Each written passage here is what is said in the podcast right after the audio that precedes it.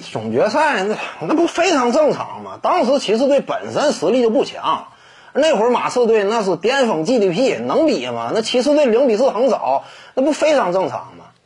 说白了，当时的这个帕克、吉诺比利以及邓肯呢，那个人的竞技状态都属于一个非常高的水准，尤其是蒂姆·邓肯，那正值巅峰期嘛。你当时的马刺队，那有几个能干得过的？那会儿的骑士呢，相对来讲就差多了。尤其勒布朗·詹姆斯呢，这个有什么说什么。当时在零七年那会儿呢，詹姆斯个人的进攻打法那可以说局限性非常强。人家当时有句话嘛，防勒布朗·詹姆斯主要就防他突破就完了。尤其打到季后赛，放他两步，或者说呢篮下蹲一位，内线高度，他基本上就进不去了。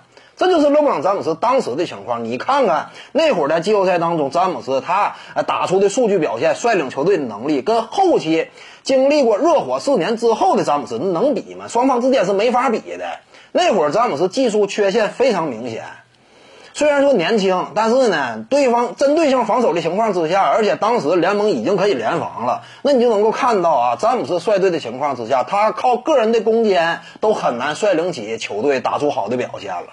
直到后来，詹姆斯在热火队逐渐的将自己的篮下低位背身技术愈发精进，尤其呢是三分线以外的准星提高之后，那老詹才真正是，呃，难以这个限制的这么一个存在。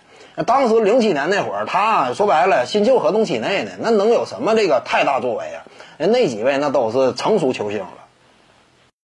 各位观众要是有兴趣呢，可以搜索徐静宇微信公众号，咱们一块儿聊体育。中南体育独到见解就是语说体育，欢迎各位光临指导。